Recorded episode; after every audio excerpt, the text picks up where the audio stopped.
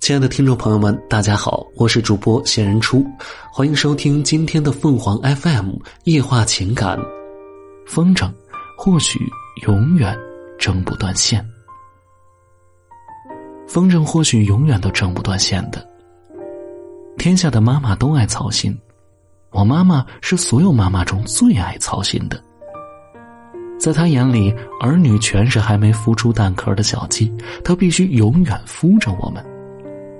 小时候，姐姐上小学了，她最惧怕的是毛毛虫和图画课。她画出的人有着一副极可怕的嘴脸，图画老师看后只能摇头。有一次，姐姐有点不舒服，可是有一项作业没有完成，那是一幅画要画一个苹果，他为难的哭了。妈妈说：“我来帮你画。”吃过晚饭，妈妈拿来姐姐的蜡笔和画纸，在灯下铺张开来。她决心好好的画一个苹果，为姐姐雪耻。妈妈画的很详细，很认真，运用了多种颜色。记得那是一个色彩极其复杂的苹果，一半红，一半绿，然后红和绿渐渐接近，相交，汇合，融入。姐姐则躺在床上哭道。老师要一个红的，妈妈时常辅导我们功课，尤其是算术。她不希望我们学文科，要我们学理工科。她明白理工科的基础在小学里便是算术了。有一次临近大考，她辅导我换算，她一定要问我一丈等于多少米。我说老师只要我们知道一米等于多少分米就行了。可是妈妈说：“万一有一道题目是一丈等于多少米，你怎么办呢？”他的逻辑是对的，我想不出任何道理来反驳，于是便只能跳脚了。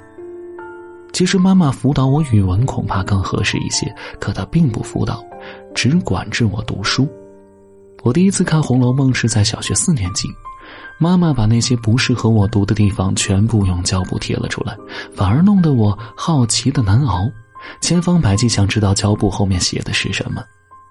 后来我和姐姐终于离开了家，可我们却像风筝，飞得再高，线还是牢牢的牵在妈妈手里。她时刻注意我们的动向。后来我到了一个地区级文工团拉大提琴，妈妈凡是路过那里，总要下车住几天。有一次，我告诉他，我们去了一个水利工地演出，那里。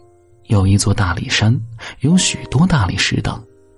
妈妈便说：“这是个散文的意念，你可以写一篇散文。”这时候，我已年过二十，大局已定，身无所长，半路出家的大提琴终不成器。在我们身上寄托的理工之梦早已破灭，又见我一人在外，饱食终日，无所事事，反倒生出许多无事烦恼。妈妈便这么劝我了。之后闲来无事，写成了一篇散文，不料想这成了我第一篇印成签字的作品，给了我一个当作家的妄想。然后我便开始舞文弄墨，每一篇东西必须妈妈过目，然后根据她的意见修正，才能寄往各编辑部。再次聆听编辑的意见，然后修正，他。比编辑严格的多，意见提得极其具体细微，我常有不同意之处，可是总不如他合乎逻辑，讲不清楚，于是又只好跳脚了。接着我去了北京讲习所，风筝的线仍然牵在妈妈手里，每一篇东西总是先寄给她看。不过与之前不同的是，妈妈同意让我听了编辑部的意见以后再考虑她的意见。这时我如同闸门打开，写得飞快，一篇连一篇，她实在有些应接不暇了。终于有一天，她紧接一封谈意见的信后，又来了一封信，表示撤销前封信，随我去了。风筝断了线，没头没脑的飞了起来，亦或能飞上天。一伙一头栽了下来，不过风筝自己也无需有什么怨言了。这后一封信是在我爸爸的劝说下写的。爸爸劝妈妈不要管我了，随我自己写去。这是爸爸对我们一贯的政策。他对我们所有的担心只有一点，就是过马路，出门必须说一句：“过马路小心。”似乎普天下只有过马路这一个危机。只要安全的穿过马路，人平安无事，做什么都行，什么希望都有。倒也简练的可以。长大以后说话行事，人家夸总夸你爸爸妈妈教养的好，有所不满总说被你爸爸妈妈宠坏了，似乎对我们自己是一点恭敬也没有的。或许也对。小时候我喜欢画画，画的画也颇说得过去。老师总说和你姐姐一点不像，可无奈大人要我学外语，请来教师，一周三次上英语课，我只能敷衍应付。到了最后，连敷衍也敷衍不下去了，只得停了课。如今我每周两次心甘情愿的挤半个小时汽车前往文化宫学习英语，苦不堪言的与衰退的记忆力搏斗着。